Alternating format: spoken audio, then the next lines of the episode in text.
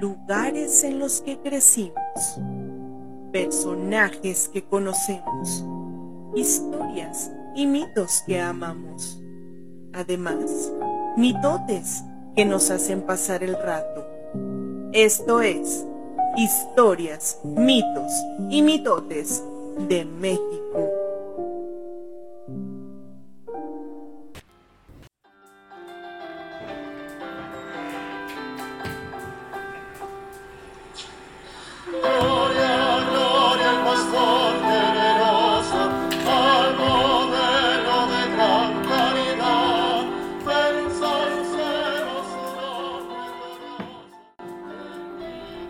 Español por nacimiento, tapatillo por adopción. Hijo ilustre de la ciudad de Guadalajara, quien a sus 70 años de vida llegó a esta ciudad para dejar un legado invaluable e inigualable. Su profundo compromiso con las causas asistenciales, educativas y religiosas quedó manifestado en importantes obras para la beneficencia de la ciudad, como la fundación de la Real Universidad de Guadalajara o el Hospital de San Miguel de Belén quienes siguen latiendo en nuestros días. Es por todo esto que Guadalajara se debe a la generosidad y caridad de su más grande benefactor, el fraile de la Calavera, Fray Antonio Alcalde y Barriga.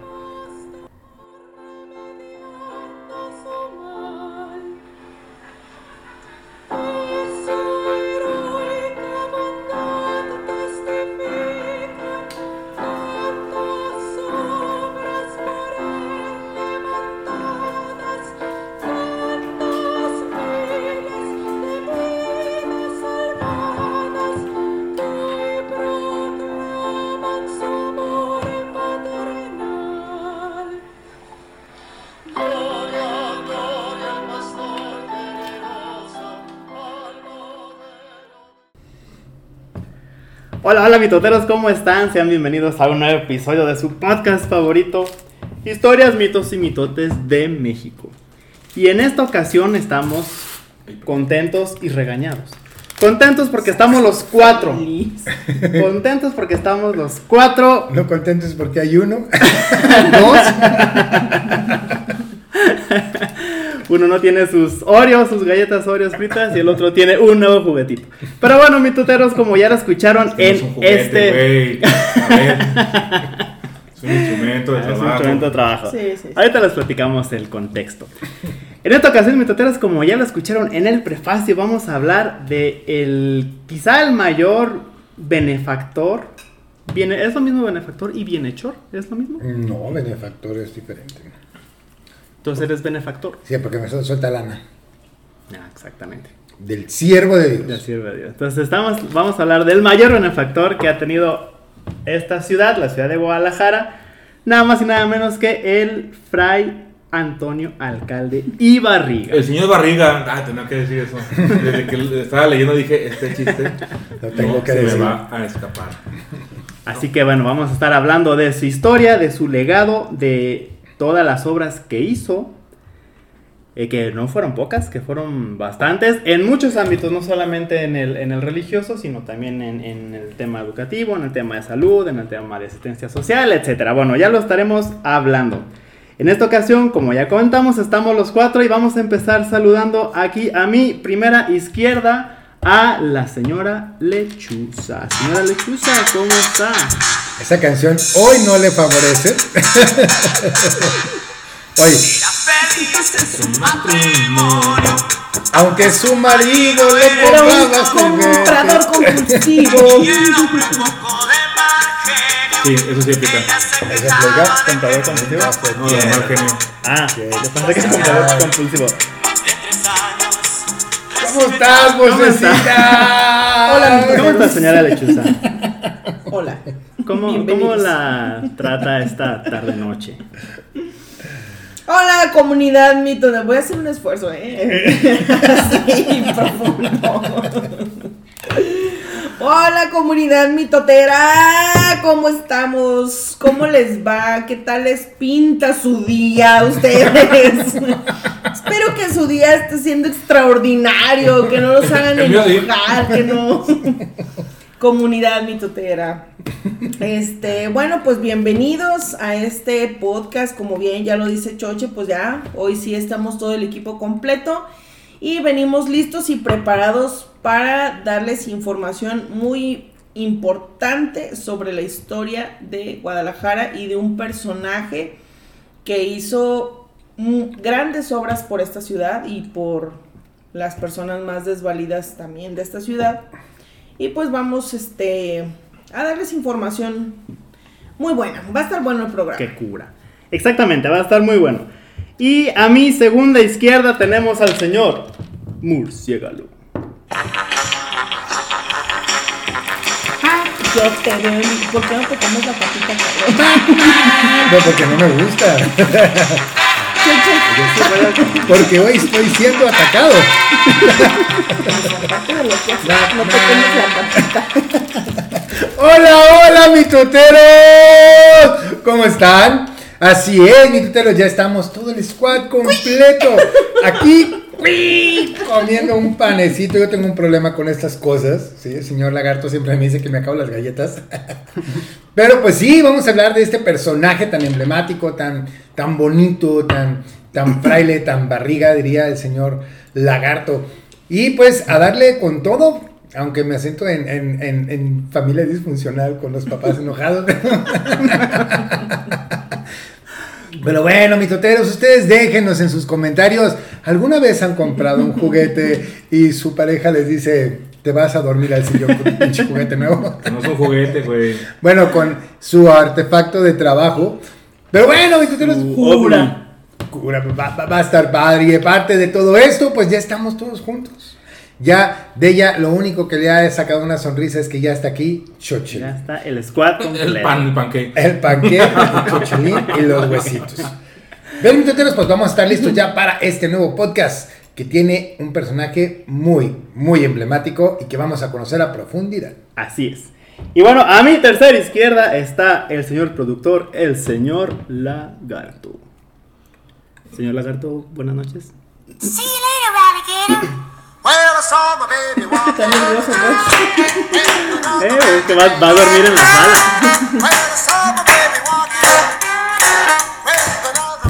¿Cómo le va, señor Lagarto? ¿Cómo está con su nueva adquisición? Todo bien, fíjate que estoy muy feliz porque me llegó mi instrumento de trabajo. Ah, instrumento de trabajo, así se le llama. Es un, es Es un, un es, dron. es un dron, mitoteros, que- es un que vamos a dron utilizar que... para las leyendas. Que voy a utilizar para las leyendas.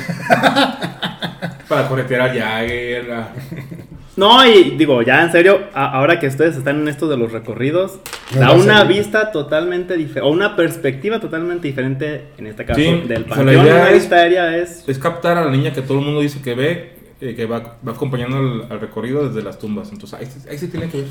Tiene que ver. Ahí está la inversión. La, La inversión, inversión está es para la destinada para buscar a la niña. Qué bueno, ya tenemos nuevas fechas de los recorridos. y si ustedes no han ido a los recorridos de susurros de Mezquitán, están más que invitados. Nos acaban de dar nuevas fechas. 6, 7, 8 y 22 de abril. Si usted no tiene nada que hacer en Semana Santa, no tiene plan, véngase a los recorridos, no se van a arrepentir. Vamos a tener un dron detrás de nosotros. No, y espérense que se entere que, que ya pedí el caballero del zodiaco. Ahí sí. no, no. Eso sí son juguetes. sí. Bueno, ¡El seguimos. Ay, don comedias. Bueno, Bienvenido, Continuamos. Cerrando el círculo. Y quienes habla aquí, el señor Jaguar. Espérate, déjame. Ah, perdón, espera, Sí, espera, segundo espera. 18 ahorita. Este, Señor Jaguar, ¿cómo está? Soy un jaguar alcahuete, ¿cómo estás, señor? con- considero que mi ochentero como de radio de. Es que no encuentro.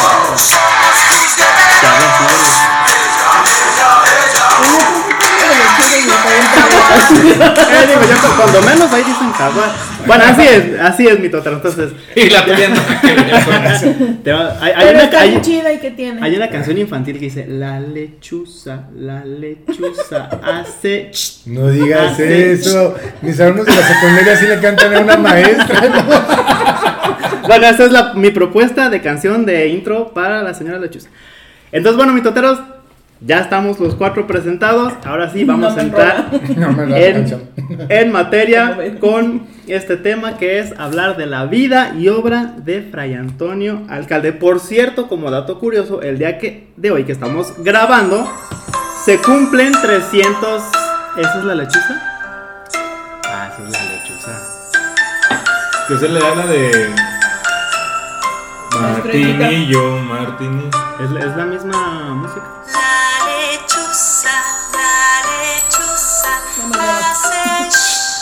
Hace.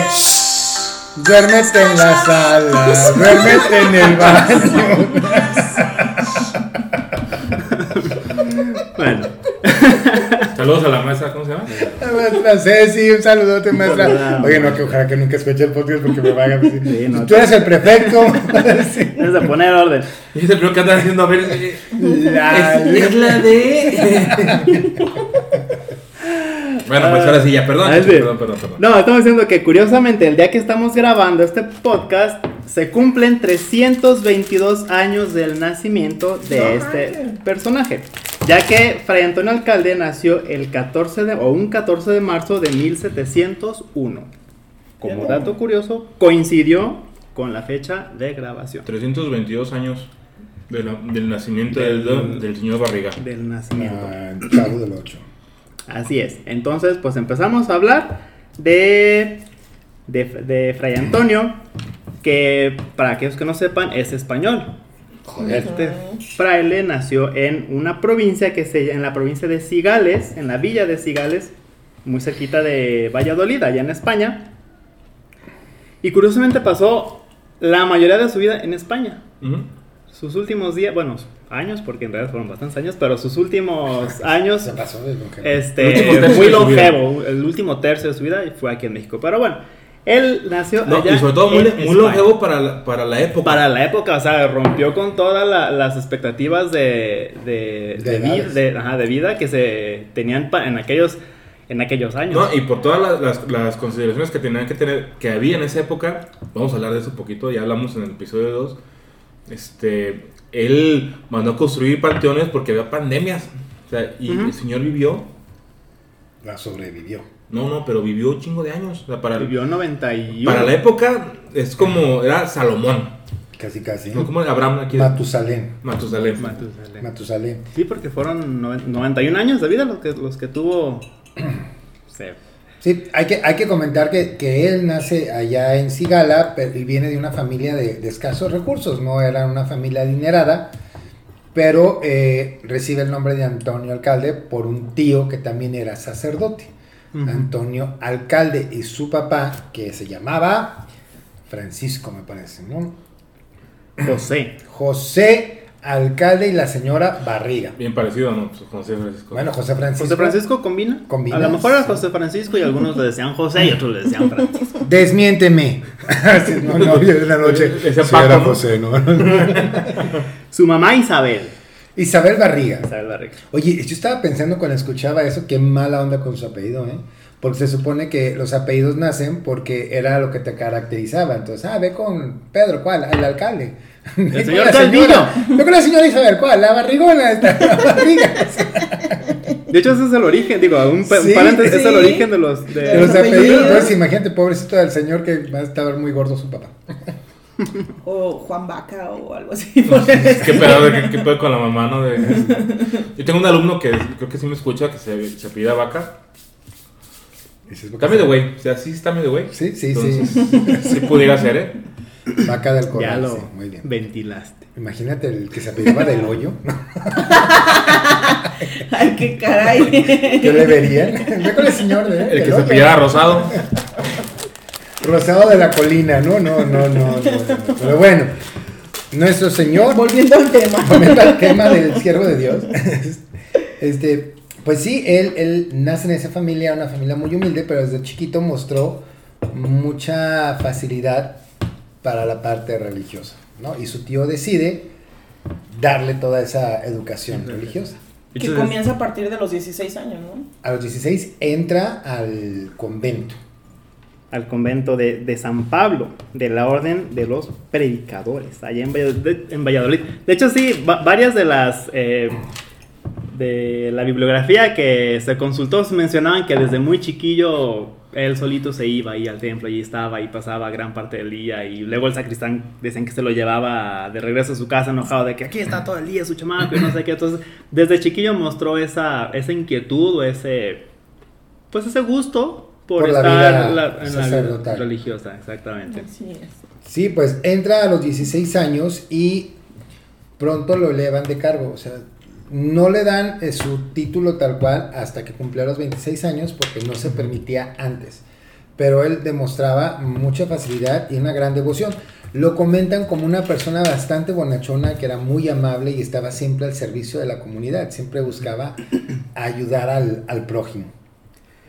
Sí, fue, fue, fue escalando mucho en cuanto a los títulos, se puede decir, o sea, lo- los títulos que fue recibiendo, eh, porque fue provincial de, de un convento, luego lo ascendieron a otro, o sea, fue, fue escalando Era prior. prior, que es el, el encargado, ¿no? De, de, de un convento, de un... Como, como el padre superior. Como el par, sí, es, es como el, el cargo, ¿no? El, co- como el abad también. De, El abad. de- Y, y era muy interesante porque, pues cuando lo, lo conoce el rey Carlos III, él estaba de prior en un convento que estaba muy cerquita de Madrid y ahí se daba mucho las liebres y acostumbraba a la gente a ir a cazar. Entonces cuando llega el rey Carlos III de España a cazar ahí, decide me voy a descansar al convento, ¿cómo no? Y le llama mucho la atención porque ubica a, a Fray Antonio, porque ve su cama, ve su cuarto, su celda, que estaba una tarima de madera, un silicio colgado y una calavera y un rosario. Era todo lo que había en su, en su En- cuarto. en y a cuarto. raíz de ahí se le da el título del fraile de la calavera. Que justamente cuando se enteran de que está, de que el obispo de, de Yucatán, De Yucatán, de Mérida. fallece y que estaba como esa vacante o ese lugar ahí disponible, es, es el rey Carlos III quien, quien da como, quien aconseja, ¿no? De, pues, díganle al, al- bueno, sí, da la orden, mejor dicho. De, pues, el fraile de la calavera, Ajá. ¿no? Que no sé si a lo mejor no se acordó de su nombre o fue como un mote que se le puso. Sí, o sea, traer al fraile de la calavera y darle el, el- el nombre. Y de ahí se le quedó el fraile de la calavera. Estuvo muy curioso en esta parte porque precisamente cuando iba a ser el trasladado o se le da la- el nombramiento en 1761, él había sido nombrado eh, como benefactor o prior de un convento también dominico, que era el que había, el que había fundado Santo Domingo. Ahí en España todavía, En ¿no? España, Sí, en España. ya lo iban a mandar para allá, ya estaba en camino, y Ajá. cuando iban en el camino le llega la orden de que se llama que siempre no, que te vas para no, le voy a España. ¿no? Entonces, pues, por obediencia, se viene Agarras para acá. Oye, pero fíjate, 60 años tenía para, para ese 62. entonces. Uno ya está pensando en su jubilación a los 60 y, y vámonos a cruzar el charco y, y empieza, que- Empezar de empieza cero. de cero en una, evidentemente en una zona totalmente desconocida. Qué fuerte, ¿no? Nada O sea, que ver de como del lugar Sí, donde no, él sí, venía, sí, sí, o sea, ya aparte. Y luego, Yucatán. O sea, a los 60 años, eh, primero hacer el viaje de tres meses que, que requería Sí, el- sí, eh, venir de la península española a, a Yucatán. Llegar a Yucatán, que es una zona. que llegaban primero a, a, A Cuba, a La Habana. ¿a Cuba. A las. Canarias, a las Islas Canarias. Ajá. Bueno, llegaban ahí a las, a las O sea, su- sí. Este, Y era- y, y al clima, ¿no? De, de- de Yucatán, que es. es El un- calor húmedo. Calorcito. La selva, literal. La selva, el idioma, las costumbres, o sea, todo, todo, o sea. Pero fíjate que, qué curioso Sí, porque cosas, la comida. Qué rico la a comida. pesar de la edad, él en cuanto llega a Yucatán, él aprende a hablar Aprende maya. a hablar maya. Sí. y empieza a comunicarse con todos ellos y recorre todas las iglesias pertenecientes a la diócesis.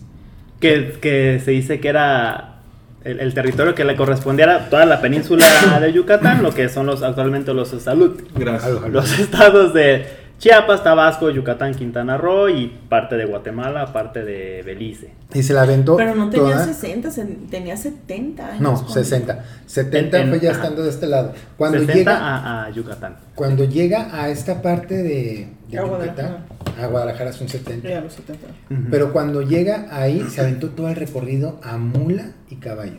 O sea, imagínate a tu abuelito trepado en un caballo. O sea, los que han subido caballo, uno se sube en su paseo de una hora y acabas como recién parido. O sea, imagínate él con su edad. O sea, estuvo pesado, estuvo pesado, pero buscaba siempre ayudar al prójimo y acercarse a todo el pueblo. Y solito, porque pues aquí.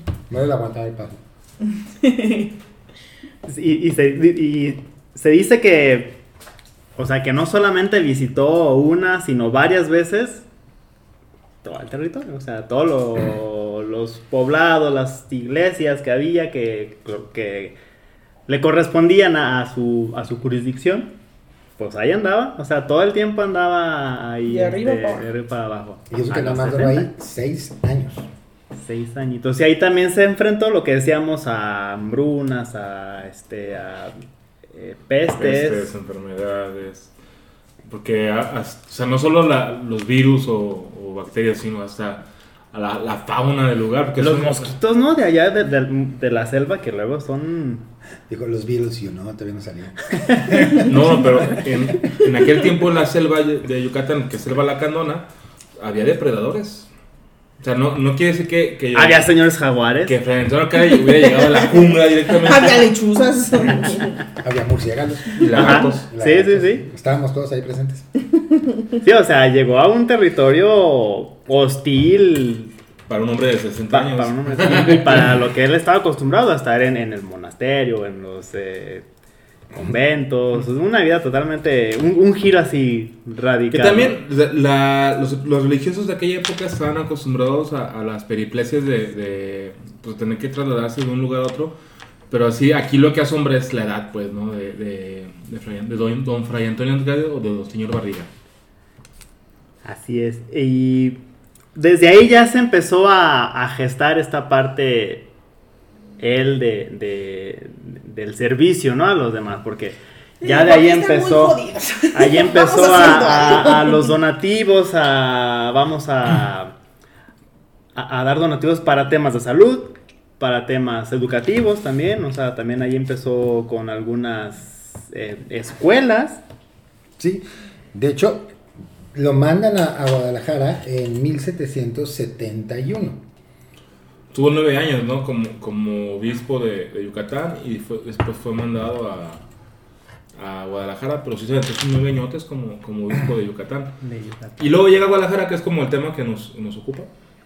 ¿Por qué?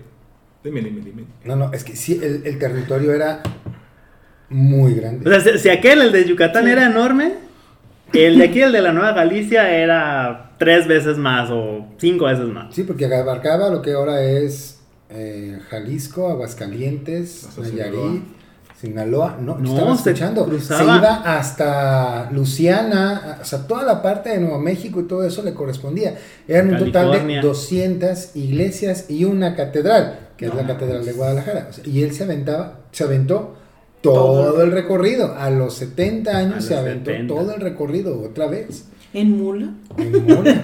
No No, pues, imagina, no. no. Imagínate, o sea, hasta, hasta, hasta California. Hasta California. Super mayuda. O sea, pues por eso lo tantos años. Pero espérate, no puedo ni parar. que, que describe él cuando llegó, o sea, de, de lo primero que, su primera impresión de la ciudad fue, y se lo comunicó a un, a un, sí, a- no, no sé si fue como una Regresen carta o a algo la así, a- selva. mejor con los a- al rey describió la carta como una ciudad pobre, una un- ciudad sin empleos, Eres un lero con como una ciudad ignorante por falta de educación No, no. y una ciudad insegura. Ah, O sea, mira. e- eso fue lo que, lo que su, Todavía. su primera impresión. Sí, sigue vigente. Bueno, algunas cosas hemos avanzado. Fue su primera impresión al llegar a la ciudad de Guadalajara. Fue, yo me imagino que fue algo así como de ¿en qué me metí? De hecho, cuando llega, llega el 12 de diciembre, el Día de la Virgen de Ajá. Guadalupe. Llega aquí a, a Guadalajara y su primera obra es mandar construir el sagrario, el santuario de la Virgen. ¿Sagrario o santuario? Sagrario. Sagrario. Sagrario de la Virgen de Guadalupe. que todavía se conserva hasta estas fechas. Lo manda a construir y la construcción dura, me parece que alrededor de cuatro años. Que fue muy rápido, ¿no? O sea, Sí. pues estamos hablando de finales del. Pues los 1780, fue 87, dijiste la, la fecha de, de, de construcción. O sea, fueron cuatro años solamente para un templo de esas dimensiones. Los que lo conozcan, bueno, sabrán de qué templo estamos hablando. Y los que no conozcan el templo del sagrado, del el santuario, perdón, de, de, de Guadalupe, de la Virgen de Guadalupe, pues se, se- les podremos decir que es un templo, pues, de unas dimensiones grandecitas, ¿no? O Y sea, para bonito. una, y muy bonito. Entonces, para una construcción o para un tiempo de cuatro años, la verdad es que fue algo. De hecho, bastante- fue uno de los templos más fastuosos de la ciudad de Guadalajara por muchos años. O sea, todavía no estaba construida la catedral como tal, como la tenemos ahorita. Ajá. Entonces, realmente era una de las iglesias más bonitas que tenía. Y aparte, compra y tiene las cuadritas que están alrededor, que es lo que hoy se conoce como el barrio del santuario. el barrio. Que era lo que hablábamos en el, en el programa de, del Hospital Civil, que también manda a construir el complejo del Hospital Civil y todas las, las cuadras que están alrededor de él como viviendas que Ajá. eran utilizadas por los, por los familiares y los mismos enfermos y trabajadores del, del hospital. Para los que no conozcan la ciudad de Guadalajara, pues hablamos de la mitad del centro de la, de la ciudad. Sí. O sea, no. A esas dimensiones eh, se traslada el, el trabajo de, de Fray Antonio Alcalde. Sí, él, él desarrolló, digamos, como la parte norte de lo que es el centro histórico. Nomás como des- eh, para describirlo así a grandes rasgos, está la catedral, que es digamos como el centro, el corazón de la ciudad, y que serán unas 7, 8 cuadras hacia el norte, está todo este complejo de el, el- Las el cuadritas. santuario, las cuadritas, y un poquito más hacia el oriente. Yo creo el- que más porque abarca hasta el retiro. allá Ajá. donde comenzaban las, las barrancas. Las de- barranquitas. de- Acá de Barranquitas. acá de Acá de Barranquitas, Barranquitas. Que está a la orilla de, de lo que es ahora el Panteón de Belén, o el, el cementerio de Santa Paula, que también fue parte de- de- del complejo que, que mandó construir este Fray Antonio Alcalde. Entonces, yo creo que hablamos de unas 12 cuadras o un kilómetro, un poquito más de un kilómetro, hacia el norte de la. Que desarrolló Del- toda esa, del centro toda de la zona. Ajá. Sí, para que se den una idea, pues más o menos son como 10 cuadras. Más o menos. estamos hablando. Sí. Y llega, aparte de construir eso, se da cuenta de la pobreza que hay en la ciudad y manda a traer unas textileras. Ajá. Instaura unas textileras para darle trabajo a la gente que vivía en la ciudad de Guadalajara y que tenía muy escasos recursos. A la par de ver tanta hambruna, manda a construir unos comedores que le daban de comer diario aproximadamente a 2.000 personas.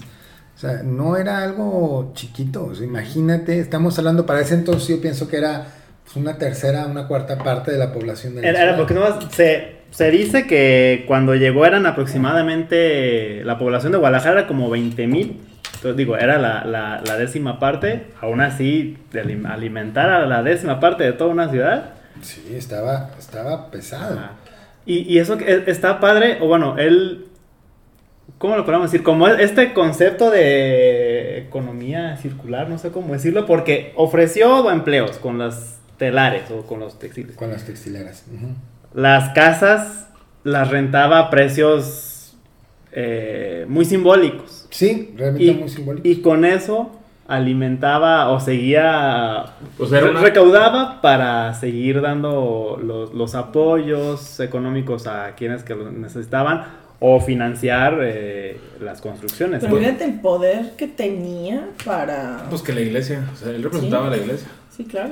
Sí. Pero, o sea, ¿qué, qué ¿Qué capacidad de... capacidad tenía De para enrolar? Ajá, para enrolar a, Sí, a la gente. A que les ayudara. Lo que que tú no pudiste hacer con Choche.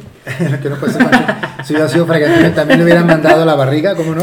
Este, sí, pero después, ya que construyó todo eso, manda a construir el hospital de Belén.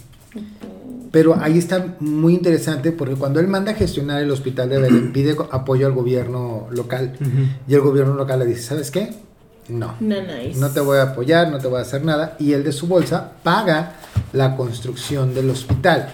Y eh, convence al rey Carlos III de que le done o que le venda o le dé, le compre, no sé, las mil camas que se iban a necesitar para apoyarlo. Eran siete pabellones. ¿Qué fue primero, el hospital civil o el panteón del hospital civil, ¿verdad? Primero el hospital civil porque el panteón se encontraba en donde está el, com- el- hoy ahorita está el, pan- el mercado Corona. Ahí Ajá, estaba el el, primer hospital, hospital. Sí, ahí el estaba primer- el primer Y hospital. brindaban ayuda psiquiátrica también a la gente. Abrió, Tenían- él abrió el manicomio para Sí. hombres, el manicomio para Para mujeres, mujeres. el hospital de San Juan de Dios. Abrió esa parte y ahí era el convento de Belén y le daba, a- atendían los betlemitas. Los betleminas, betlemitas que llegaron específicamente para servir eso, porque una de las religiones que se encargaba de la salud eran los juaninos. Entonces los betlemitas entran a atender todo lo que es la parte del, del hospital nuevo Ajá. y el jardín donde ellos tenían sus sembradíos para acomodar las cosas, lo destina para que se convierta en la fosa común de las Ajá. personas de escasos recursos que estaban en el panteón. ¿Cómo supiste toda esa información? ¿Acaso escuchaste nuestro episodio Del hospital civil. Del del hospital civil. civil? No, está... padre, No, porque- cabrón. Sí, güey. no, no, no, no, No sé, No, yo por ya me lo sabía. No, pero está bien porque él le daba hospedaje, le daba los, la, la habitación a los doctores, a los enfermeros. Ah, sí. El hospedaje era gratis para los que estaban ya sus enfermos. La comida era gratis. Yo realmente, como tú dices, era un, un negocio redondo. O sea, Sí, o sea, se hacía circular sí. como to- Todo el todo, dinero. el. Estaba leyendo que ese, ese, sí, ese hospital que es, ¿cómo se llama? El que se encuentra, en donde ahorita está el mercado Corona. El- no me acuerdo. Bueno, este Bueno, primer hospital. también. Que solamente, o sea, que en Guadalajara solamente había 30 camas Sí. de hospital. Y él da este brinco a mil, Mil camas, camas. ¿no? O sea, para que dimensionen. Sí, aquí, aquí hay espacio para morir. Prácticamente es realmente. Pero fíjate, Para o que sea, dimensionen el, para, el- para conseguir primero el terreno, o sea, el lugar donde se iba a construir y que tuviera la capacidad para estas mil camas. Ajá. O sea, y aparte la, la, la infraestructura del lugar que funcionaba de manera perfecta para poder atender a los enfermos.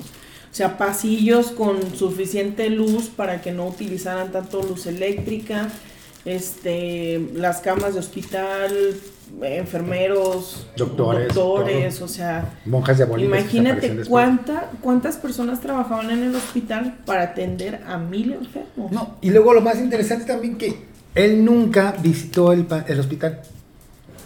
Cuando estaba la construcción, él no quería visitar el hospital, le preguntaba por qué no quería ir a ver su obra, porque dijo, no quiero vanagloriarme de la obra que se está construyendo. O sea, él nunca, Nunca se paró en- nunca en se el- paró en, en el, el hospital. hospital. Cuando se inaugura, él ya tenía dos años de Ya muerte. había fallecido. O sea, nunca vio su obra. O sea, puso la primera piedra. Sí. Y Sí. y ya, ya- fue todo lo que hizo. O sea, ya, Aquí está el terreno, Aquí aquí, está la les dejo piedra. el dinero. ¿Cu- dense. ¿Cuánto tardó el hospital en construirse, te acuerdas? Mm, creo que aquí está el dato. Ahorita lo buscamos, por aquí está. Pero a ver, se inauguró en 1794. La, la bibliografía dice que en 1787, porque en el 86 hubo una, también igual, una, una, Una pandemia. una pandemia Ujú. y que hubo una cantidad exagerada de, de muertos, no solamente en Guadalajara, sino en el territorio de la Nueva Galicia. Entonces, como que eso fue algo que a él le, le- le movió y fue de, pues, como que se nos están muriendo tanta gente. Y a raíz de eso es que toma, o, o ya toma con más fuerza el tema de vamos a construir ¿Cómo un que hospital. aquí Entonces, en- fue en el 1787 el, el inicio de, de la construcción.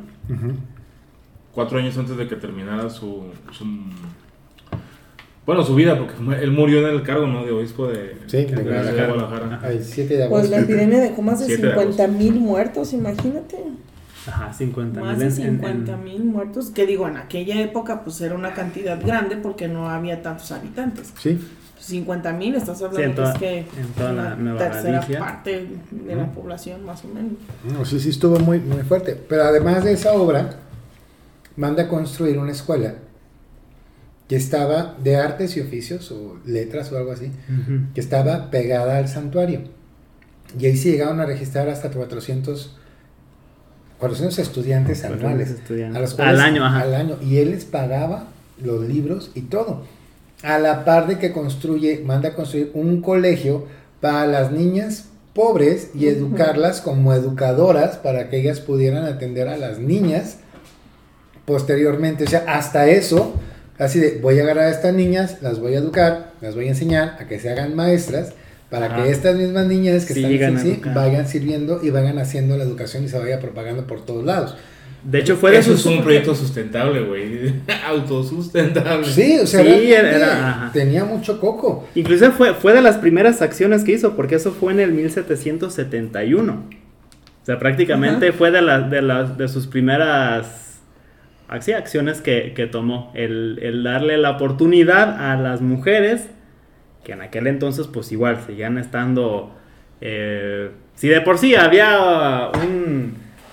a- No, no había nada, güey. no había nada, pues, pues de todas maneras, digo, estamos, estamos hablando de una época en donde ah, todavía las mujeres eran tenían mayor rezago o menos oportunidades. Su Él fue de- para las mujeres. Funciones reproductivas.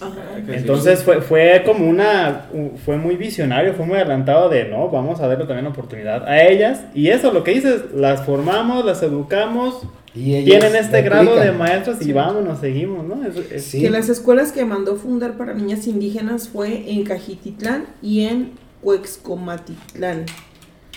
Y además invirtió 70.400 pesos para fundar una casa escuela para niñas internas en lo que hoy es el hospital militar. Y aparte les dejaba 10 mil pesos ahí para que se estuvieran manteniendo. Les pagaba a los maestros de las escuelas 400 pesos anuales y aparte les daba su casa, su hospedaje, su comida. O sea, realmente tenían 400 pesos anuales gratuitos. Digo, no sé cuánto sería. Eso, eso- eso iba a preguntar, ¿cuánto equivale un peso de aquel tiempo a pesos actuales? No sé qué 40 pesos mensuales. o sea, 35 pesos mensuales. Ajá. O sea, ¿Quién sabe? imagínate. ¿Quién sabe? Si ahorita el, el salario este, promedio está en los 8 mil, 9 mil pesos de un profesionista Cuatro. Y no vive Mensuales. bien, en medio y, y te anda cargando el payaso. Sí. Y también, pues el 18 de noviembre de 1791, eh, se autoriza la fundación de la Universidad de Guadalajara, que era... Es la, la joyita en el tema educativo. Otra, ¿no? De- Oye, pero estaba Este- leyendo. No, perdón, sigue, sigue, sigue. Es, bueno, lo manda también construir eh, y cuenta con un centro de enseñanza superior en el cual pues los niños no tuvieran que desplazarse este, a la Ciudad de México para su formación profesional. O sea, que ya tuvieran aquí su propia, su propia este, universidad. Universidad. Que estaba leyendo que las gestiones para fundar o para crear una universidad aquí en, la, la Nueva Galicia se remontan 100 años atrás, pero fue como un proyecto así fallido de que no tuvo respuesta por parte de las autoridades, entonces ahí quedó. Y Y lo- fue hasta cuando alcalde llega que lo impulsa y dice, Lo esto va, lo retoma y él Se lo logra. crea la Universidad de Ajá. La Guadalajara. Real Universidad de Guadalajara. que entró en conflictos porque únicamente estaba la Universidad Pontificia de México, que es la UNAM, este, y no estaban muy de acuerdo en que Guadalajara tuviera una universidad. Pero él igual, por su Cristo enfrente, dijo, lo vamos a poner. Y sí, el que es 3 lo que mencionaba, que para que los niños no tuvieran que trasladarse a la Ciudad de allá. México, Ajá. Tendrían, o sea, él iba a ponerles una universidad digna. Y so- solo se impartían tres carreras, esto lo sé porque yo doy la materia de universidad del siglo XXI en la universidad. Entonces, eh, la UDG impartía, bueno, la Real Universidad de Guadalajara solo impartía tres materias que era eh, Derecho, Teología y Filosofía. Es- Era su oferta. era la oferta académica de la Real Universidad. Derecho, teología. Teología y Filosofía. Derecho. ¿Por cuál hubieran... ¿A cuál se hubieran inscrito ustedes? Pues Yo creo que derecho. Yo creo que teología. Yo derecho. Yo Filosofía nada más para... Para completar. completar la- Tú, Choche, ¿a cuál? Tú eres el que nos va aquí a- Yo hubiera puesto la escuela de música. ahí a un ladito. Eh, por favor, teología. Teología. Sí. Y que años atrás, y esto ya lo hemos platicado también en otros episodios, creo que todavía no llegaba a Fray Antonio Alcalde. Los jesuitas, que eran los que en aquel entonces, o la, compañía de Jesús, los jesuitas que, eran los que, uno de los que, de los que tenían el, a su cargo todo este proceso de evangelización, fueron expulsados del país. De hecho, creo que fue el mismo rey Carlos, ¿no? Tercero el que los expulsó. El mismo que trajo acá a Fray Antonio y todos los bienes que tenía los, la Compañía de Jesús pasaron a ser propiedad de la Real Universidad de Guadalajara. pero eso ni pasa. Aquí eso no sucede. Pues bueno, fue ahí la, la- la excepción a la regla. ¿Estás hablando de expropiación de bienes de la iglesia a favor del Estado? Así es, señor ¿Qué es, abogado. qué es esto, los ¿Quién- qué no- 1857? ¿O los Pero, 1927? ¿qué No estás sé. Escuchen el episodio de Benito Juárez. Sí, Benito de Juárez. Sí. Que la sede fue lo que actualmente es el- la La, biblioteca. la ¿no? biblioteca panamericana, iberoamericana, Iberoamericana. Iberoamericana, que está ahí en el centro, que lo que es ahorita el Plaza Universidad, que está Ey. al lado del Coppel. Al lado del Ese- Coppel. Ese edificio bonito al lado del Coppel.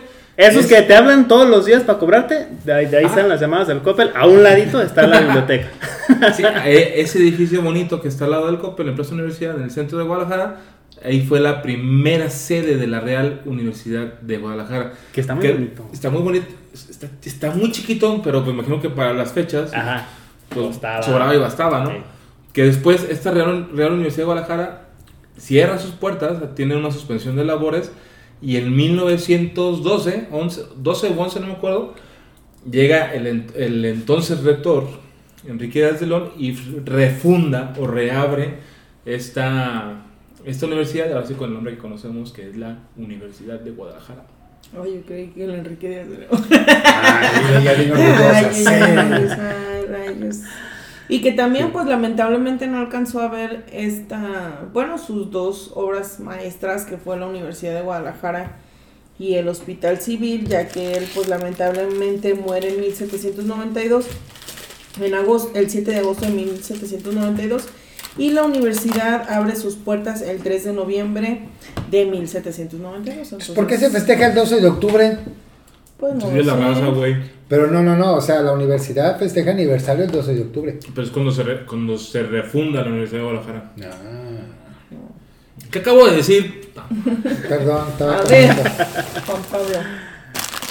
Perdón, perdón, estaba comiendo. Aquí el tema es, este, pues como tal no, no hay como mucho mitote en, en relación a, a Fray Antonio Alcalde, a menos de que alguien de nuestros, nuestros escuchas sepa alguna leyenda de, Los es lugares. cierto, habrá un lugar donde, Sí. se- los se aparezca. Fray Antonio Alcalde. No, pero el corazón. Oye, sí, eso.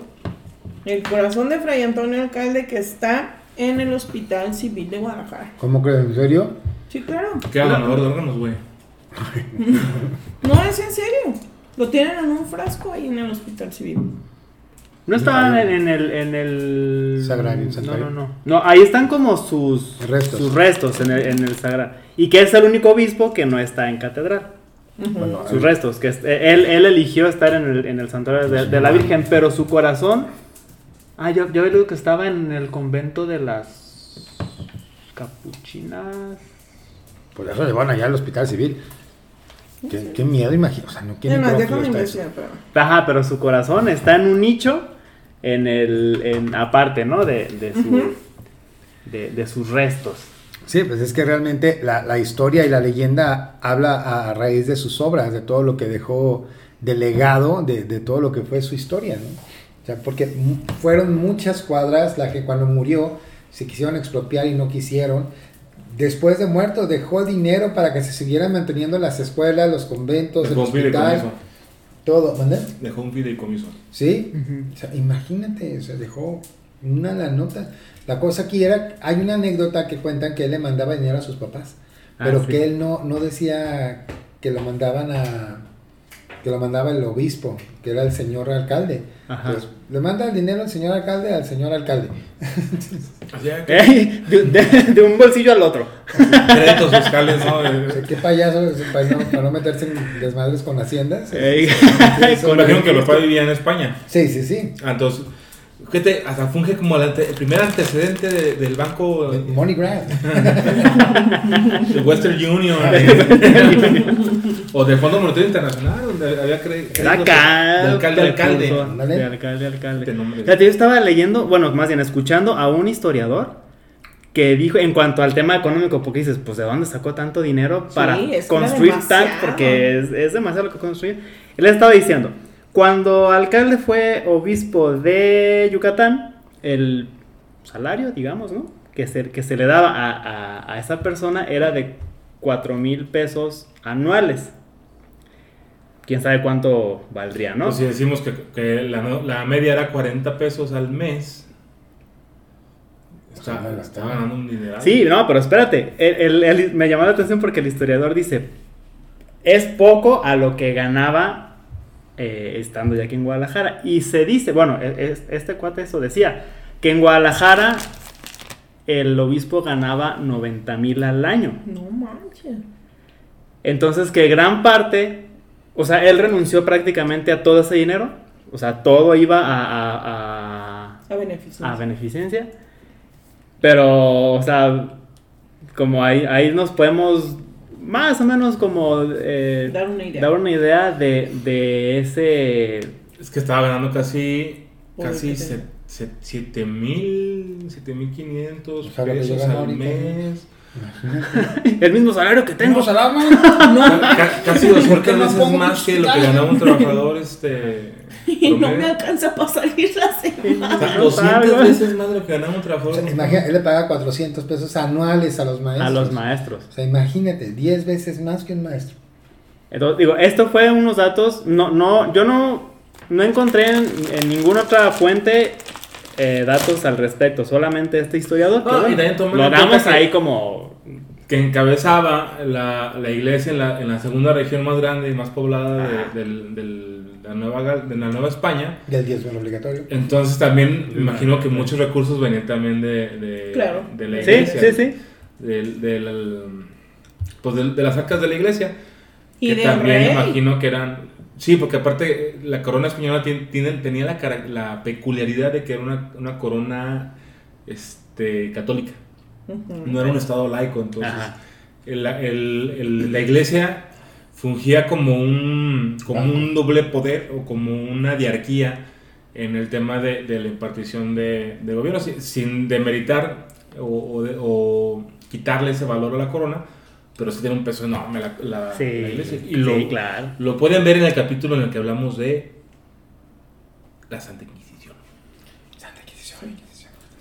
Pero me imagino que mu- mucha lana, o sea, no- es más, yo podría aventurarme y decir que, que la mayoría de la lana que, que, que invirtió Fray Antonio Alcalde no salió de su bolsillo. Salió de la del, de las arcas de la iglesia con gestión de, Sí, claro. De su de legado. Fray Antonio Su Alcalde. legado, Se metió su curso. Sí, no, o sea, fue gestión de él, o sea, no, Ajá. no se demerita, pues. Él, él, él fue la gestión, pero la pregunta que yo le hice hace rato, ¿habrá un lugar donde, donde digan, no mames, aquí se aparece Fray Antonio Alcalde? Pues no sé. Barriga"? Pues mira, aquí No dice sé. que eh, el fraile dispuso que al llegar su muerte, las partes extraídas de su cuerpo se entregaran a distintos conventos y capillas de la ciudad. Y de esta manera se dispuso que su corazón fuera entregado al monasterio de las Clarisas Capuchinas, ¿es cierto? El que presentaba las mayores necesidades de los cinco conventos existentes en esa época y que pues Fray Antonio Alcalde apoyó de manera, de manera especial, ¿no? Pero sí, de hecho, eh, aquí se ve la foto, es un frasquito que lo tienen ahí y ahí está el corazón. A ver, a ver, a ver, a ver, a ver. Y lo tienen acá todo fashion. En, un- en un nicho. No, y bueno, pues tengo mis reservas acerca de todo eso de las religias. Está muy, muy, muy, muy torcido.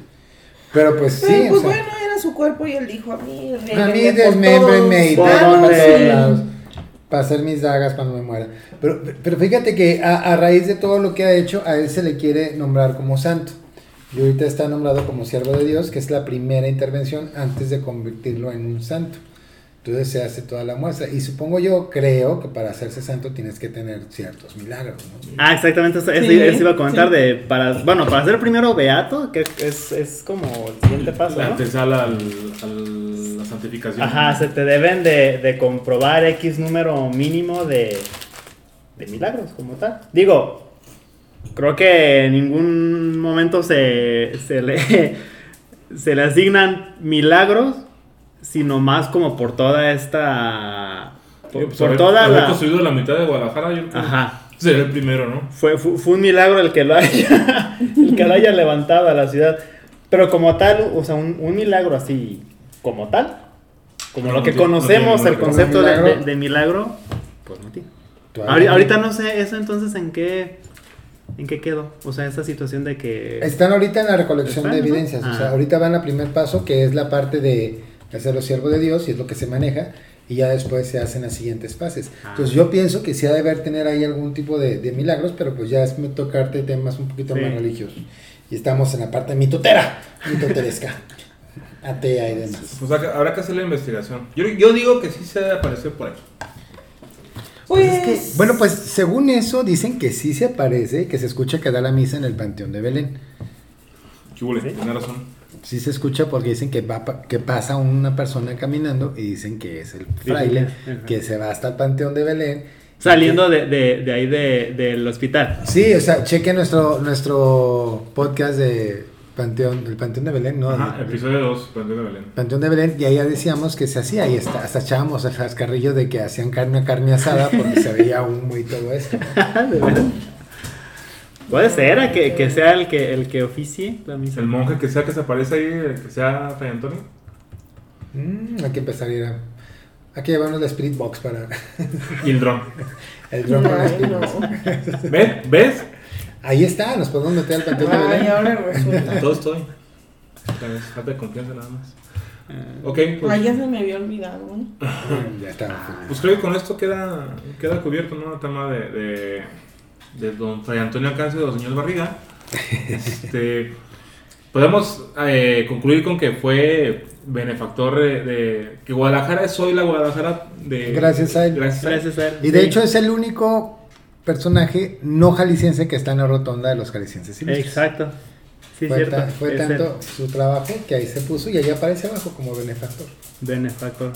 Sí, sí, sí. Exactamente, ajá, el, el único que no es jalisciense de nacimiento. Ajá, y el, no propicia el desarrollo y crecimiento de Guadalajara a la, a la Guadalajara del actual, que sería la segunda urbe más importante de, de- de la República. Y yo creo que en materia económica, este, bueno, no Guadalajara, pero la zona metropolitana sería también de las más importantes a nivel de, si no la más importante, la segunda Sí, la en segunda. materia económica en, en todo el país.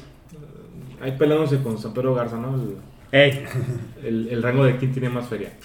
porque nada más como para complementar eso y ya cerrar, eh, se decía que en aquel entonces Guadalajara estaba lejos de, de ser unas como esta segunda ciudad. Encima de Guadalajara estaba Puebla, estaba Querétaro. la Ciudad de México, Querétaro, eh, en, en Michoacán creo que también era Morelia. inclusive Morelia, este, o sea, ten- tenía más peso, entonces logró levantar una ciudad De cero. este, de cero y hasta llegar al segundo lugar. Y próximamente vamos por los chilangos. Ah. No, los chilangos ya no, andan no, no. desde hace mucho. o sea, antes que lo que nos hace fuerte a Guadalajara como, como zona metropolitana es Zapopan. Si no fuera por Zapopan, Sí, y si no fuera por Tonalá y, y, y, y Tlajumulco, ya estuviéramos en el primero. Pero, No, pero pues sí, sí, sí hubo muchas cosas y pues sí, como dices, aquí llegó nuestro tema. y para cerrar el dato curioso, Jo, jo, jo, hablando Jorge, de- curioso. de- El curioso de Jorge. que tiene que ver con el show mágico musical del episodio. Para su centenario de fallecimiento, o sea, para el año de 1892, un fulano llamado Tiburcio Saucedo, un compositor, le escribió o le compuso un himno en memoria a Fray Antonio Alcalde. Himno que fue tocado es en ese año y jamás se volvió a tocar. Ah, caray. ¿Por qué? Resulta... Lo eh, eh, mataron, ¿no? lo vetaron. No, re- eh, esto es lo curioso. Resulta que para el año 2018, es decir, apenas, ¿no? para el año 2018, eh, una, la- aquí dice la coordinadora de la maestría en gestión y desarrollo cultural del CUAD, eh, la doctora Adriana Ruiz Rasura, descubrió el himno, este himno en, en la biblioteca de la Universidad de Texas. Ande. ¿Cómo dio? ¿Quién sabe? Pero el caso es que dio con esas partituras. en- Pero se divirtió mucho y acabó en Texas. en Texas. Entonces, para ese año, para el, el- para el aniversario eh, luctuoso de ese año, del 2018, fue la segunda vez que se tocó ese himno después de, de aquel año de 1892 que, se escuchó por primera y única vez, ¿no? En- en, eh, para su para el centenario de, de su muerte. Entonces fue como, se me hizo curioso pues como un dato ¿Qué de... tal ah, que traigas maleficio y de una vez que se tocara otra vez? se iba a caer el- Se iba a caer el hospital. Y entonces a manera simbólica se dice que las partituras se las dieron al coro del... Bueno, en conjunto el coro, un coro de ahí de la Universidad de Guadalajara, junto con el coro que canta en el santuario. ¿Mm? Como manera simbólica de que ustedes aquí cantan, esta es obra de, de Fray Antonio Alcalde, ustedes interpretan. Entonces hubo un, este, un concierto en ese año y en donde como el punto, el clímax fue interpretar el himno Y se a Fray Antonio Antonio Alcalde. Alcalde de zombie, ¿no? Como vampirito. Quiero mi Los restos así. de Como. Voltron, así, todas las casas corriendo de todos lados. Bueno, pues este. Pues creo que con, con esto podemos dar cierre a nuestro episodio del día de hoy de Fray Antonio Alcalde o el señor Barriga para los que vieron el chavo. Para los compas.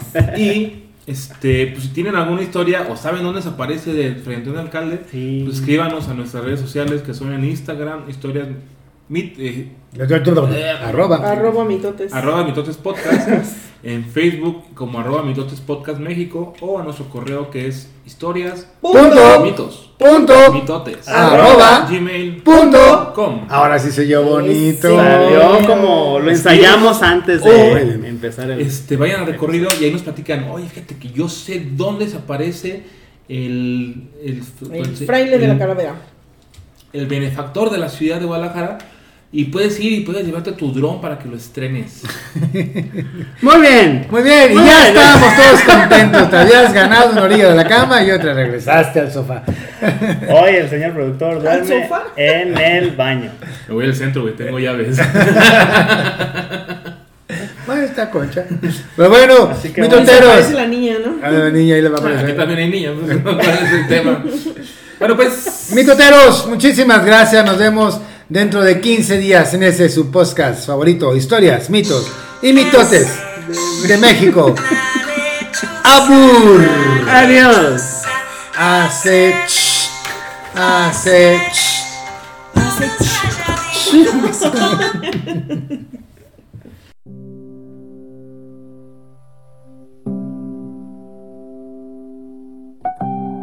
Esto fue Historias, mitos y mitotes de México